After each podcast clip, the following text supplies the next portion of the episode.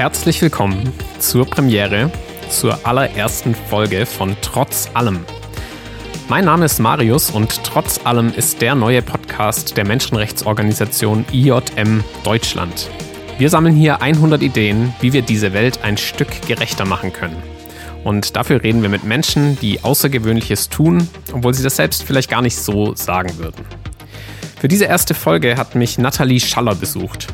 Nathalie ist eine unglaublich inspirierende, positive und offenherzige Frau.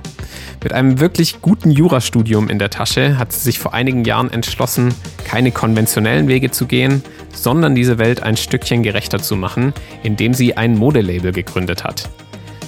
Ihr Modelabel Aid ist nicht nur fair und ökologisch, sondern auch noch humanitär. Was ein humanitäres Modelabel ausmacht, wie Natalie auf Leute reagiert, die faire Mode zu teuer finden und natürlich, wie es dazu kam, dass Natalie von der Juristin zur Modelabel-Gründerin wurde. Das alles erfahrt ihr in dieser Folge. Los geht's, viel Spaß euch!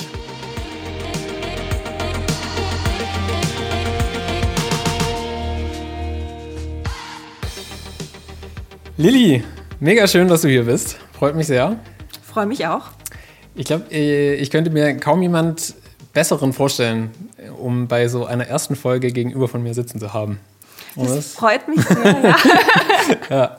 Und Fun Fact übrigens, ähm, ich wusste früher nie, also ich hatte ja, als ich nach Stuttgart gekommen bin, hatte ich irgendwie auch von dir schon gehört gehabt und ich dachte immer, Natalie und Lilly wären zwei verschiedene Personen tatsächlich. Ja, da bist du nicht der Einzige, dem das passiert. Ich habe das immer wieder, dass ich irgendwie Mails schreibe an irgendwelche Leute und da schreibe ich oft eben Natalie drunter, so den offiziellen Namen.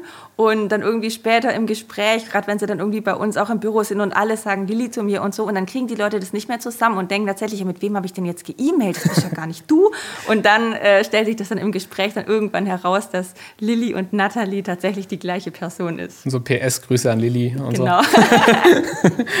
Ach, krass. Äh, wie war dein Tag heute? Was hast du heute erlebt? Äh, verrückt wie immer. Also ähm, bei mir fängt eigentlich mein Tag meistens so an, dass ich irgendwie noch mit meinem Mann zusammen die Kinder fertig mache. Wir haben zwei Mädels und die müssen für die Kita fertig gemacht werden, Feschbock gerichtet, gepackt, ähm, angezogen und dann geht es halt irgendwie zusammen aus dem Haus. Ich düse direkt ins Büro. Äh, mein Mann Simon, der äh, bringt die Kinder dann meistens noch in die Kita und ich darf schon mal ein bisschen vorher anfangen zu arbeiten. Und dann wird im Team geschafft und ähm, Sachen besprochen. Ähm, meistens komme ich im Büro eigentlich überhaupt selber gar nicht dazu, irgendwie was jetzt abzuarbeiten, sondern bin eigentlich nur ständig am Besprechen und Klären und Koordinieren. Und ähm, genau, meistens endet das dann im Büro irgendwie mit so einem großen Mittagessen. Und dann hetze ich nach Hause, hole die Kinder von der Kita ab, habe dann meistens wilden Nachmittag mit den Kids. Und sobald die im Bett sind, ist wieder Arbeitszeit und dann sitze ich entweder am Laptop oder eben so wie heute hier beim Podcast. Okay, das heißt, du bist aber äh, die Hälfte vom Tag immer im Büro? Genau. So, okay. Ja. Und äh, das reicht quasi für die wichtigsten Absprachen und so und dann kannst du noch ein bisschen von daheim arbeiten. Genau, und abends werden dann die 50 E-Mails abgearbeitet und ja. Excel-Listen gebaut und keine Ahnung, so Sachen. Genau, das passiert dann alles abends. Okay.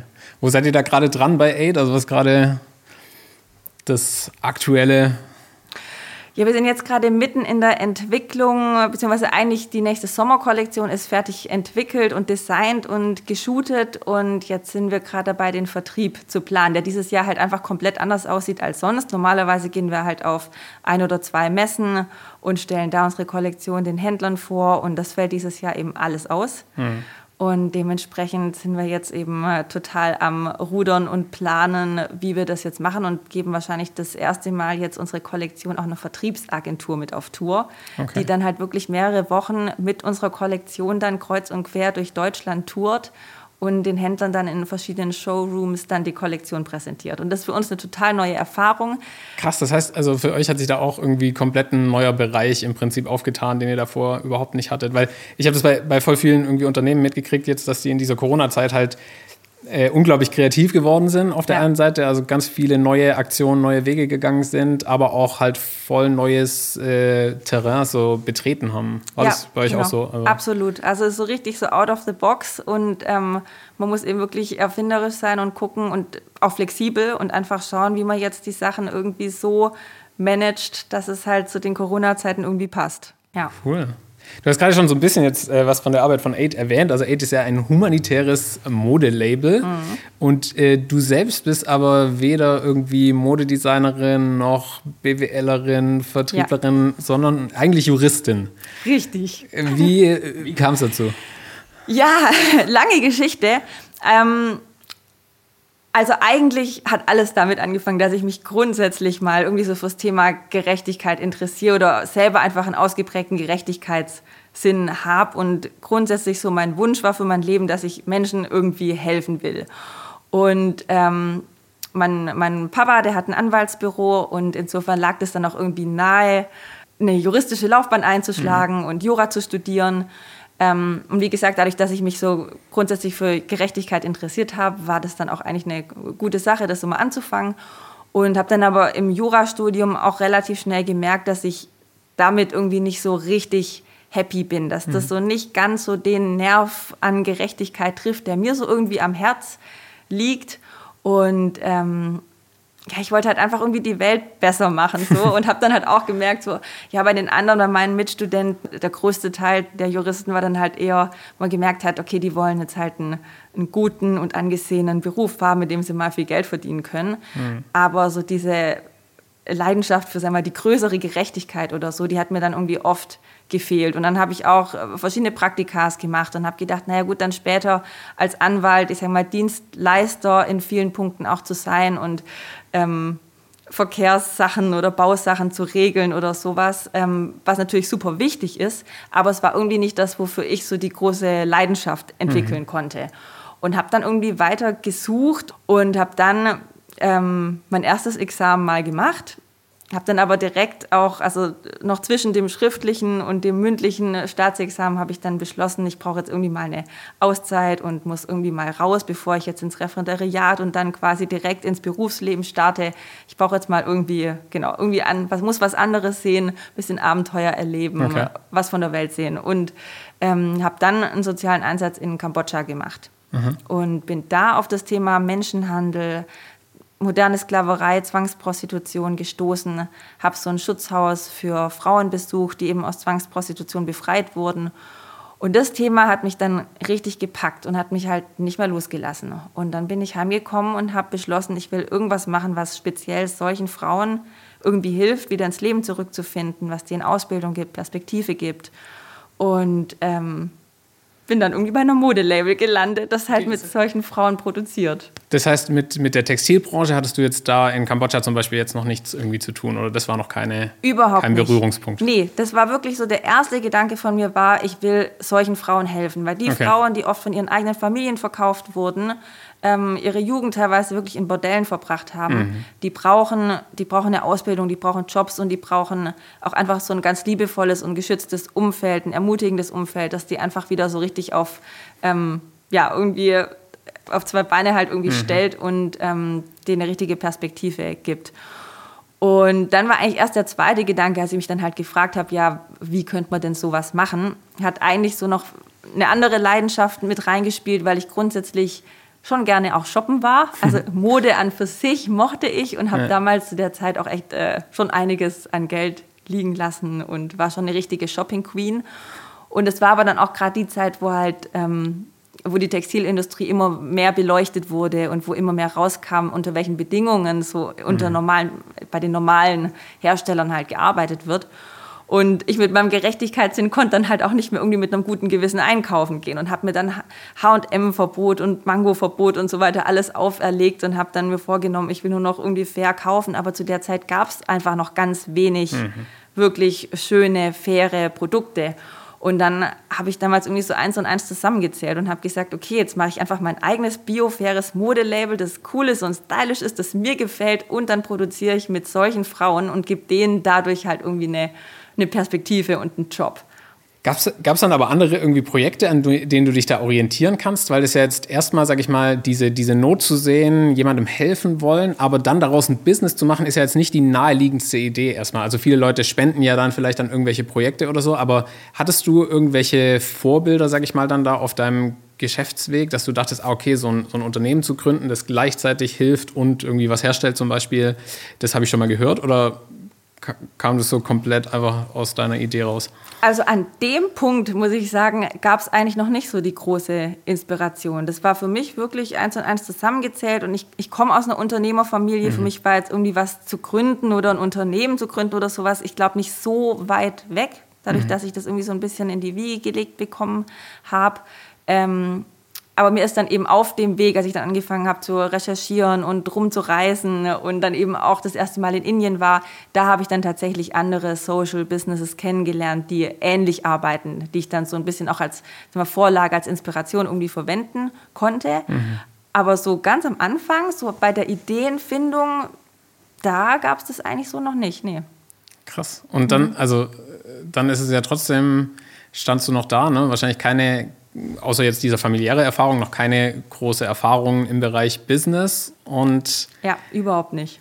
Also ich, ich stelle es mir als eine unglaublich schwere Entscheidung vor, dann zu sagen, okay, ich gebe wirklich, also lass meine juristische Karriere erstmal links liegen und widme mich quasi so einem kompletten Neuland. War das, wie schwer war das für dich, diese Entscheidung zu treffen? Also es hat so ein bisschen schleichend angefangen. Also ich habe dann zum Beispiel auch noch mein Referendariat fertig gemacht und habe währenddessen eigentlich dann mit meinem gut damaligen, glaube ich, Verlobten, dann späteren Mann, eben Simon, dann angefangen, an diesem Konzept zu arbeiten, mir zu überlegen, ja, wie könnte das denn überhaupt laufen und was bräuchten wir denn? Und habe da auch meinen ganzen Freundeskreis irgendwie heiß gemacht für diese Sache. Und ähm, ja, und dann habe ich auch erstmal angefangen, als Juristin zu arbeiten. Mhm äh, zwar nicht als Anwältin, sondern im öffentlichen Dienst, im Medienrecht. Und äh, habe dann eben nebenher angefangen, so da meine Fühler auszustrecken. Bin nach Indien gereist, habe dort unsere jetzigen Partner kennengelernt, unsere Produktionspartner, über IJM übrigens. Ähm, genau, und äh, da haben sie dann so langsam die Puzzleteile zusammengesetzt. Weil Nathalie gerade IJM erwähnt hat, möchte ich an dieser Stelle kurz erklären, was wir bei IJM machen und wie die Arbeit von AID und IJM in Verbindung miteinander stehen. Als internationale Menschenrechtsorganisation ist es unser Ziel, Sklaverei bis 2030 komplett abzuschaffen. Obwohl Sklaverei überall auf der Welt verboten ist, werden noch immer Millionen von Menschen gegen ihren Willen versklavt und zur Zwangsarbeit gezwungen. So geht es zum Beispiel auch Tausenden von Frauen in Mumbai, die in der Zwangsprostitution ausgebeutet werden. Dort ist IJM mit verdeckten Ermittlern im Rotlichtmilieu im Einsatz und befreit gemeinsam mit der Polizei Betroffene aus der Zwangsprostitution. Die betroffenen Menschen werden dann in Nachsorgeeinrichtungen versorgt und betreut. Die von Natalie erwähnte Kaim Foundation ist eine der Partnereinrichtungen unseres Nachsorgeprogramms. Und insofern habe ich tatsächlich jetzt erst vor zwei Jahren, zweieinhalb, drei Jahren, Mitte 2000, in 2017 habe ich dann angefangen, dann wirklich meinen, oder habe ich meinen Juristenjob dann wirklich komplett an den Nagel gehängt. Ah, okay. Ich habe da, genau, ich habe davor, wie gesagt, dann so in Teil, erst ehrenamtlich und dann in Teilzeit halt quasi das Ganze so ein bisschen aufgebaut. Okay. Damals noch unter dem Namen Glims, so Vorgängerprojekt. Ja. Und ähm, genau, und habe dann noch hab ja Kinder bekommen und habe dann erst 2017 gesagt, so und jetzt setze ich wirklich alles auf eine Karte und hänge meinen Juristenjob komplett an den Nagel und mache äh, nur noch Family und Social Business. Okay, krass. Das heißt, du musstest jetzt nicht so äh, von vornherein dich entscheiden, okay, entweder Sicherheit oder mein, mein Herzensprojekt, das ich jetzt irgendwie mir so zusammengepuzzelt habe, sondern du hattest quasi so, so einen äh, fließenden Übergang, der dann irgendwo an den Punkt gekommen ist, okay, jetzt nur noch das. Richtig, also genau. Es war nicht so von vornherein kom komplett ins kalte Wasser, sondern es hatte schon so schleichend angefangen und dann kam aber halt der Punkt, wo ich dann schon mich dann endgültig ja. entscheiden musste und sagen musste, okay, jetzt jetzt Sicherheit, ja. zurück zu Jura oder das hänge ich jetzt an den Nagel und setze alles auf die Modekarte. Ja, das finde ich voll spannend und voll, voll, inspirierend tatsächlich, weil ich irgendwie viele Leute kenne, die genau mit dem Gedanken irgendwie strugglen, hey, ich habe irgendwie diesen, diesen Job und der ist zwar sicher und ich kriege ein gutes Gehalt und so und alles ist irgendwie ganz okay, mhm. aber eigentlich bewegt mich was voll anderes und ich würde ja. eigentlich gerne so äh, dieses, dieses Herzensprojekt verfolgen. Ne? Ja. Und dass es, dass es voll oft so dieses Entweder-Oder ist. Und ich finde es Ja. äh, ganz cool, dass du quasi eine ganz lange Zeit auch gesagt hast, okay, ich mache es halt nebenher und, und gebe das, was ich an Kapazitäten übrig habe, stecke ich in dieses Projekt und baust so langsam auf. Weil dann konntest du ja wahrscheinlich viel besser die Erfahrung auch machen, okay, es, es reicht irgendwie auch, es gibt mir auch genügend Sicherheit, oder? Oder hat, hat es noch eine Rolle gespielt bei dir? Die Sicherheit, boah, ja, schon. Also es war schon wirklich, ich wusste, dass ich mich da auf ein Abenteuer einlasse und dass Sicherheit da keine große Rolle spielt. Und dass das wirklich ein Abenteuer wird. Das war schon klar, aber ich wusste einfach mehr, was auf mich zukommt. Also es war nicht so, dass ich komplett ins, ja, einfach komplett ins, äh, Also ein bisschen so dieses Dunkel, in das du am Anfang so getappt bist, das hat sich eben immer mehr erhellt und dann wusstest du zumindest, auf was du dich einlässt, auch wenn es nicht das sicherste ist im Vergleich zu einer juristischen Laufbahn. So. ja, genau, Ja. genau. Also ich wusste, auf was ich mich einlasse. Ja. Ähm, Lili, du hattest vorhin schon mal gesagt, dass du schon früh so einen Sinn von Gerechtigkeit entwickelt hast und bestimmt auch von Ungerechtigkeit. Kannst du dich an irgendwie konkrete Situationen erinnern, vielleicht da in deiner Auslandszeit in Kambodscha oder woanders, wo es dich das erste Mal so richtig da was getriggert wurde? Also wo du so richtig gemerkt hast, hey, nee, das hier, das darf nicht sein und da muss ich was dagegen tun. Also ich glaube, diese grundsätzlich so diese Situation, als ich da in diesem ähm, Schutzhaus für diese Frauen war und es waren einfach Mädels in meinem Alter damals, so knapp über 20. Und ich kam halt aus Deutschland, ähm, bin extrem privilegiert aufgewachsen, habe im Endeffekt ja diesen, auch diesen Einsatz gemacht oder diese Reise so ein bisschen, weil ich weil ich fast schon zu viele Möglichkeiten irgendwie hatte, so was ich mit meinem Leben anfangen möchte. Und dann eben solchen Frauen gegenüber zu sitzen, die einfach null Perspektive haben, keine Familie im Hintergrund, einfach so über, ja, so keine Chance irgendwie im Leben. Und das war so, so ein so ein, so ein Punkt, wo ich gedacht habe, das darf einfach nicht sein. Also so eine Ungerechtigkeit, wie, wie gut es mir geht im gleichen Alter und wie, ja, wie so eine Frau einfach dann dasteht. Ähm, nur weil sie in Kambodscha und in einer armen Familie aufgewachsen ist. Genau, und da habe ich, ja, das ist so, wo ich gedacht habe, das ist da irgendwie Gerechtigkeit herzustellen, solchen Frauen irgendwie zu helfen, ähm, eine Perspektive für ihr Leben zu entwickeln. Das wäre so, so eine, was, ja, was irgendwie, wofür ich meine, wofür ich irgendwie so mein, mein Leben, meine Zeit irgendwie opfern möchte. Ich habe mal so ein Zitat gelesen, das äh, passt da, finde ich, ganz gut dazu. Das hieß irgendwie, dass Armut nicht ein Mangel an Geld ist, sondern ein Mangel an Verwirklichungschancen. Also du, du, du wächst quasi arm auf und hast dadurch keine Chance, dich irgendwie zu verwirklichen, das Ja. zu tun, was du willst. Und das ist ja, sage ich mal, auch in diesen äh, Zwangssituationen, also alles, was mit Zwangsarbeit, Zwangsprostitution zu tun haben, wirklich in, in einem extremen Ausmaß der Fall. Ja. Im Prinzip, dass es halt gar nicht weitergeht. Und, ähm, Und das ist irgendwie Ungerechtigkeit. Also das, sowas darf es Ja. irgendwie nicht geben, finde ich. Ja. Und also wir erleben das auch ganz oft bei der Arbeit äh, von IJM, dass, dass Leute einfach wirklich, ohne dass sie irgendwas dafür konnten, einfach in eine Notsituation gekommen sind. Und es ging einfach nicht anders, als äh, ja, irgendwie sich hier Geld zu leihen und dann wurde da eine Falle aufgemacht und die Ja. Menschen sind in, in der Zwangsarbeit gelandet. Ja. Und genau dieser Mangel, also diese, ne, die- auch dieses, dieses Privileg, das wir ja haben, dass wir halt einfach irgendwie alles so gestalten können, auch wie wir wollen, ist, ähm, wissen wir wahrscheinlich oftmals auch gar nicht so richtig zu schätzen. Nee. Ja. Und das ist mir halt damals immer so bewusst geworden. Ich glaube, mir war davor überhaupt nicht klar, wie privilegiert ich eigentlich bin. Und das habe ich eigentlich erst dann durch solche Situationen eben gemerkt. Ja. Voll gut. Und, und dann hast du also äh, damals erst Glimpse und dann äh, später Aid gegründet. Genau. Äh, ein Modelabel, das nicht nur fair, nicht nur ökologisch, sondern eben auch humanitär ist. Richtig. Äh, was beinhaltet das alles für euch? Also ein, ein humanitäres Modelabel. Ja, also für uns geht es vor allem darum, eben Menschen zu helfen, in unserem Fall jetzt Frauen, die in einer richtigen Notlage sind und die eigentlich so nicht so richtig weiter wissen im Leben. Und ähm, ja, wir haben uns jetzt halt vor allem Frauen gewidmet, die aus Zwangsprostitution befreit wurden und haben da eine tolle Partnerorganisation in Indien kennengelernt. Wie gesagt, über IJM eben damals vor ein paar Jahren.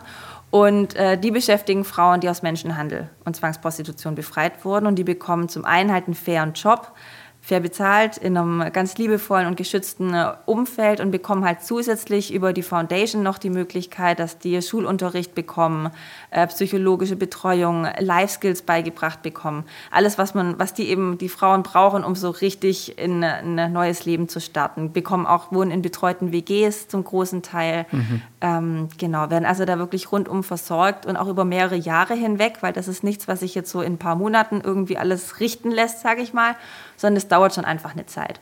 Und ähm, genau, was für uns dabei noch voll wichtig ist, dass wir sagen, die Frauen nicht, also das Projekt ist nicht darauf ausgelegt, dass die Frauen jetzt bis bis an ihr Lebensende, sage ich mal, als Näherin arbeiten, auch wenn vielleicht ihre Talente oder ihre Leidenschaften irgendwo anders liegen, sondern es geht darum, dass die Frauen ähm, ihre eigenen Leidenschaften und ihre eigenen Träume entwickeln und dann eben auch weitergehen können. Insofern ist das Projekt eigentlich nur so eine Art Durchgangsstadium und das Nähen an unseren Produkten ist eigentlich schon fast so eine Art Therapiemaßnahme, auch wo es darum geht, dass die Frauen einfach lernen, einen Arbeitsalltag zu bestehen, mhm. dass die lernen, was anzufangen, was fertig zu machen, stolz auf ihre Arbeit zu sein sein.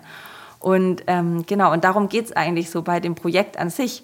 Und nach diesen drei bis vier Jahren, wenn die Frauen das Programm durchlaufen haben bei unseren indischen Partnern, dann haben die Frauen, konnten Geld zur Seite legen, wissen, wie sie mit dem Geld umgehen, haben Schulabschluss nachgeholt, können auf eigenen Beinen stehen und können dann eben nochmal ganz neu gucken, was mache ich jetzt mit meinem Leben. Und das sind ja junge Frauen, also die sind meistens dann um die ja, Mitte, Mitte 20 meistens, wenn die dann mhm. eben mit dem Programm durch sind. Und ähm, genau, und können insofern dann eben nochmal was anderes, eine Ausbildung machen oder einen anderen Job oder heiraten oder was auch immer sie wollen. Also denen soll dann eigentlich alles offen stehen. Aha, das, das finde ich spannend, dass ihr bei, bei oder in dieser Foundation, der KIM Foundation, dass da gleichzeitig quasi auch so ein Ziel entwickelt wird, ne? so, so irgendwie eine Zielrichtung, wo ja. es hingeht. Ja. Weil wir das auch tatsächlich in der Arbeit von IJM, also ähm, bei IJM arbeiten ja Ermittlerinnen und Ermittler, die eben auch im Bereich Zwangsprostitution ähm, aktiv sind und ermitteln. Und ähm, was wir ganz oft erleben, ist eben, dass nur dieses Weg von der Zwangssituation nicht hilft, sondern dass es irgendwie auch einen neuen Weg wohin ja. braucht. Es braucht ja. auch dieses Hin zu irgendwas. Ja. Sonst ist, ist quasi das, die, die Zukunft gar nicht tragfähig. So. Richtig. Und die Frauen, die haben ja nie gelernt, irgendwie zu träumen oder was zu entwickeln, weil die ja noch nie eine echte Perspektive oder irgendwelche Möglichkeiten hatten. Und deshalb macht Kajim, die nennen das so, die nennen das Streaming Sessions, dass die wirklich mit den Frauen so gucken, was was sind deine Tiefen, deine, deine Träume, so wo willst du denn hin in deinem Leben und wie können wir dich dabei begleiten und darin fördern und das finde ich halt total schön und das ist für mich der, das eigentliche Empowerment so, dass ja. es eben nicht darum geht, man gibt denen jetzt einen Job, erklärt denen, wie eine Nährmaschine funktioniert und das war's, sondern da steckt einfach so viel mehr drin und eben, ja, eben dieses richtige Empowerment, so diese echte Perspektive, die die Frauen halt bekommen. Ja. Das begegnet man ja nicht oft irgendwie, dass äh, Arbeitgeber versuchen auch ähm, die Leute wieder, wieder wegzukriegen und quasi an einen anderen Ort und, und von was anderem oder größerem oder was. Aber was das ist halt dann Social Business. So, da ja. geht es nicht um uns, da geht es um die Frauen. Und bei uns geht es sogar so weit, dass wir unser Businesskonzept eigentlich so denken, dass wir sagen, die Frauen in Indien sind eigentlich unsere Kunden, weil wir fragen eigentlich ständig so, was brauchen denn diese Frauen, was brauchen denn die und was sind deren Bedürfnisse und wie müssen unsere Produkte designt und entwickelt sein, damit die damit arbeiten können, damit die das hinbekommen zu nähen. Und ähm, genau, und eigentlich ist der Käufer dann hierzulande ist eigentlich mehr so unsere Ressource, weil durch die Käufe, durch die Einkäufe können wir halt wiederum unsere Arbeit machen und den Frauen dieses ganze Projekt äh, und diese Perspektive eben bieten. Krass, das heißt, ihr, ihr dreht einfach mal quasi dieses komplette, diese konventionelle Modeindustrie oder die Herangehensweise da einfach komplett um. Ja, also das Business, ein Businessmodell quasi drehen wir einfach auf den Kopf. Ja. Cool. Und äh, ich, was mich, weiß ich noch, was mich als erstes so begeistert hat, als ich damals ein Kleidungsstück ähm, in der Hand hatte von euch, war, dass ihr das ja sogar so weit treibt, dass äh, jedes Kleidungsstück einen Stempel hat und dieser Stempel ja. eben individuell der Näherin äh, zugeordnet werden kann. Ja. Äh, Finde ich unglaublich cool irgendwie, dass ihr es quasi schafft, dieses Produkt und die Person, die es hergestellt hat, wieder zusammenzubringen. Also es ist nicht einfach nur, oh ja, okay, das ist ein Pulli, der liegt jetzt irgendwo in meinem Zimmer, sondern ey, das ist ein Pulli und den hat eine bestimmte Person hergestellt. Ja. Hast du so ein, ähm, eine Geschichte von einer Näherin irgendwie parat oder was dich besonders vielleicht bewegt hat, was dich besonders berührt hat? Oder die du besonders mitgekriegt hast in deiner Rolle jetzt als Geschäftsführerin? Also für mich sind die ganzen Geschichten total bewegend. Also ich kriege ja immer wieder irgendwie was äh, mit oder erzählt, also meistens eben nicht von den Frauen direkt, ähm, sondern eben dann meistens über die Ramona, die Leiterin der Werkstatt, die dann immer wieder was von irgendeiner Frau irgendwie erzählt. Ähm, und was mich so besonders vielleicht bewegt hat, war, ähm, wir hatten eine Frau von Anfang an in der Werkstatt, die, ähm, die eine Behinderung am Bein hatte. Und man vermutet eben, dass die von Schlägen früher, dieses, mhm. äh, dass das Bein irgendwie gebrochen war und falsch zusammengewachsen ist oder irgendwie sowas.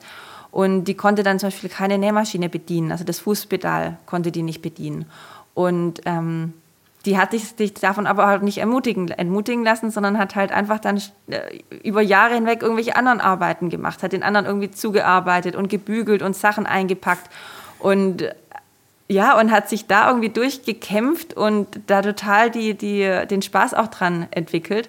Und das fand ich irgendwie cool, dass man gemerkt hat, okay, selbst wenn sie da nicht so richtig reinpasst, auch für die findet man dann irgendwie so, so findet so ihr Ding und, ähm, und macht da was draus. Und das fand ich irgendwie total schön. Ja, ja spannend. Ich finde äh, find das wirklich sehr beeindruckend, also dass ihr wirklich ähm, so konsequent, sage ich mal, das, das umsetzt, was euch da antreibt. Also wirklich, ja. ne, wie du sagst, dass diese, diese Frauen einfach im Fokus stehen und dass denen gedient wird irgendwie mit dieser ja. Arbeit, egal ob es vor Ort ist oder eben durch die, durch die Produkte hier. Ähm, klingt alles richtig gut. Äh, ich vermute aber auch, dass es ja schon auch schwierige Phasen und Zeiten gibt. Oder habt ihr mit, mit Kritik oder mit Gegenwind irgendwie auch zu kämpfen? Eigentlich relativ wenig. Also wir haben wirklich so nette Kunden und wir bekommen wahnsinnig viele liebe E-Mails und tolles Feedback und einfach ganz ermutigende Nachrichten. Nachrichten so. Ähm, klar gibt es mal Kunden, gibt's mal Kunden, die mit einem Produkt irgendwie nicht zufrieden sind, mal was nicht gefällt, was nicht passt und dann kriegt man natürlich eine Retour, was ja dann insofern auch irgendwie eine Art von Feedback ist. Aber ähm, also das positive Feedback zum Produkt, zu unserem Konzept überwiegt überwiegt ordentlich. Also das, genau, macht schon richtig Mut. Ja, für gut. Wie ist das mit den Preisen? Also werdet ihr da irgendwie manchmal ein bisschen kritisch hinterfragt? Weil ich kenne kenn viele Leute, die halt irgendwie sagen, ja, hier Fairtrade und so, das finde ich alles voll gut, aber äh, keine Ahnung, 30, 40 Euro für ein T-Shirt und 80 oder 100 Euro für einen Pulli, das kann ich mir doch nicht leisten. Ja, aber das Argument lasse ich immer nicht gelten, weil das hat einfach was mit der mit der Art zu konsumieren zu tun. Weil wenn ich jetzt irgendwo zum, ähm, ja, in irgendeine Fast-Fashion-Kette gehe und dann für 50 Euro halt fünf T-Shirts kaufe, die dann aber nach, ja, die man nach zwei Wäschen halt einfach wegwerfen kann, ähm, dann kann ich genauso gut bei einem fairen Modelabel für 30 Euro ein T-Shirt kaufen, das dann aber halt einfach mir über mehrere Jahre hinweg hält, weil es einfach gute Qualität ist und ähm, am besten noch irgendwie ein zeitloses Design hat.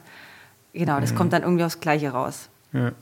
Ich kann schon mal verraten, wir haben uns trotzdem äh, was Kleines überlegt äh, für diejenigen, die eine Finanzspritze quasi brauchen und äh, einen coolen Aid-Pulli oder ein T-Shirt oder irgendwas brauchen.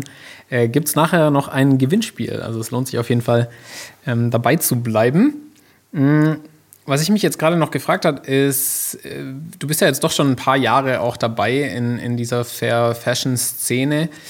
Was würdest du dir wünschen? Also wie sieht die, die Modeindustrie für dich so in zehn Jahren aus oder vielleicht in 20? Also wo würdest du dir wünschen, dass so die Reise hingeht? Also ich würde mir eigentlich wünschen, dass fair normal wird. So jetzt ist man noch so als biofaires Modelabel schon irgendwie so ein Sonderling. Und ähm, es muss eigentlich normal werden. Also, dass Menschenrechte eingehalten werden, das muss das Normale sein. Und wen siehst du da vor allem gefordert? Also ist es die Politik, weil es gibt ja jetzt auch zum Beispiel so Initiativen, die ein Lieferkettengesetz fordern, oder sind es die Konsumenten, sind es äh, die Unternehmen? Also wen siehst du da in der Hauptverantwortung? Ich sehe sehr die, die Konsumenten tatsächlich in der Verantwortung. Ich denke, die können sehr viel steuern mit ihrem Konsumverhalten. Ich glaube, wir kaufen grundsätzlich viel zu viel und viel zu billig. Mhm. Und da einfach umzudenken, ich glaube, das kann schon mal ein Riesenhebel sein. Und natürlich auch Politik hat natürlich auch einen großen Hebel, klar. Aber ähm, auch die Politik reagiert ja dann viel auch darauf, wie sich eben die Konsumenten verhalten und was die Konsumenten fordern. Deshalb glaube ich, ist das schon so ein Zusammenspiel. Und genau, und also ich denke, wir als Konsumenten haben da eine Riesenverantwortung. Und, und siehst du jetzt auch da wiederum mehr die, die Kleinen gefordert oder äh, auch die Großen? Also, weil ich meine, immer bei immer mehr Fast Fashion Brands kriegt man jetzt ja auch mit, dass sie irgendwie so ihre eine Fair Trade Linie oder sowas reinmachen. Also, wie, wie wird das gesehen bei euch in, in Fair Trade Unternehmen oder Fair Fashion Unternehmen? Es kommt darauf an. Also, es ist halt leider oft so, dass man schon sagen muss, dass bei vielen Großen ist dann halt auch viel einfach Green Washing ist, dass es darum geht, dass sich die Leute einfach ähm, ja, grüner hinstellen mhm. wollen, als es dann in Wirklichkeit sind. Oder dann halt einfach ein bisschen Bio-Baumwolle reinmischen und es dann riesig groß sag ich mal, draußen hängen. Ähm, und das ist natürlich nicht Sinn der Sache. Aber grundsätzlich ist es natürlich toll, wenn die Großen mitziehen würden, wenn auch die Großen wirklich ähm, fair und ökologisch sinnvoll irgendwie wirtschaften würden. Und ähm, ja, also ich finde es toll, wenn da in die Richtung mehr geht und wenn eben auch die Großen mitziehen und wenn Fair tatsächlich irgendwann normal wird. Mhm. Und trotzdem finde ich es voll cool, dass ihr euch auch, also ich folge euch jetzt schon länger auf Insta und ich finde es cool, dass ihr trotzdem euch das auch so zur Aufgabe genommen habt, einfach Leute so, sage ich mal, zu bilden in gewisser Weise. Mhm. Ähm, ihr postet immer wieder Fakten über die konventionelle Modeindustrie, aber auch so über Alternativen, was kann man tun. Ähm, das finde ich sehr stark, also weil es sehr komplett irgendwie dadurch, dadurch wirkt. Ja, ja. Es ist ja auch immer irgendwie so ein Stück weit ein Prozess ähm, beim Kunden, ähm, beim Konsumenten, den wir auch irgendwie anregen und unterstützen wollen. Weil ich glaube, die wenigsten sind jetzt so, dass sie von einem Tag auf den anderen sagen, so, und ich kaufe jetzt nur noch fair. Mhm. Ähm, weil ich glaube, das ist total schwer, weil du musst in die Szene auch ein Stück weit irgendwie reinwachsen. Du musst viel recherchieren, du musst ja irgendwie wissen, wo kriege ich denn jetzt was her und ähm, genau, du kannst jetzt halt meistens nicht in ein riesen Kaufhaus rennen, wo du dann irgendwie alles bekommst, sondern du musst dir viele Sachen dann halt schon irgendwie ein Stück weit auch noch zusammensuchen. Und ähm, deshalb ist es total wichtig, dass also wir fühlen uns auch in der Pflicht, irgendwie immer wieder daran zu erinnern, die Leute, diesen, diese Extrameile auch zu gehen oder auch mhm. einfach zu motivieren, diese Extrameile zu gehen und dass es im Endeffekt wert ist, so ähm, bewusst zu konsumieren. Und ähm, genau, und da, wie gesagt, sehen wir uns irgendwie in der Pflicht, da den Leuten immer wieder einen Schubs in die richtige Richtung zu geben. Ja, sehr cool, äh, dass, dass, ihr euch da in der Pflicht seht. Ich hoffe, dass viele, viele auf diesen Schubs reagieren und sich einfach auch weiterhin einfach super viel da tut und, und mehr und mehr Leute Bewusstsein dafür kriegen. Also, ja. was macht Klamotten eigentlich aus und was sind sie ihnen auch wert und, und ja. ja was, was steckt für eine Geschichte dahinter? Äh, wir sind leider äh, schon am Ende angekommen. Äh, ich fand es richtig cool, dass du hier warst. Du darfst noch zum Schluss äh, folgenden Satz, ähm, hier gibt es ein Schlussstatement und du darfst folgenden Satz vervollständigen. Die Welt wäre gerechter, wenn die Menschen weniger, aber dafür nachhaltiger und fairer konsumieren würden. Das war sie also, die allererste Folge von Trotz allem. Ich hoffe, ihr konntet einiges aus dem Gespräch mit Nathalie mitnehmen und die Folge hat euch insgesamt gefallen. Ich persönlich finde Nathalies Leben und ihren Weg wirklich sehr spannend, mutig und inspirierend. Und umso schöner finde ich es auch, dass Nathalie vor kurzem ein Buch über ihr Leben geschrieben hat. Und das kommt schon bald, nämlich im März auf den Markt. Das Buch heißt Der Stoff, aus dem die Freiheit ist und erscheint im Adeo Verlag. Wenn ihr also mehr über Natalie und ihre Arbeit bei Aid erfahren wollt, bestellt das Buch am besten direkt jetzt schon vor, damit ihr es im März geliefert bekommt. Dann noch etwas in eigener Sache. Auf dem Instagram-Kanal von IJM Deutschland erfahrt ihr durch unseren sogenannten Freedom Count immer, wenn wieder Betroffene von Sklaverei, aus der Zwangsprostitution oder Zwangsarbeit befreit wurden, durch eine blaue Kachel oder wenn Täterinnen und Täter verurteilt wurden durch eine schwarze Kachel. Falls ihr uns dort also noch nicht folgt, kann ich euch das nur empfehlen. Und zum Schluss kommen wir noch zum Gewinnspiel der heutigen Folge. Zu gewinnen gibt es drei 20-Euro-Gutscheine von Aid. Wenn ihr einen davon gewinnen wollt, müsst ihr einfach nur unserem Trotz allem Kanal auf Instagram folgen, trotzallem.podcast, und uns dort einen Kommentar unter dem Post zur heutigen Sendung dalassen. Das ist der Post mit dem Bild von Nathalie.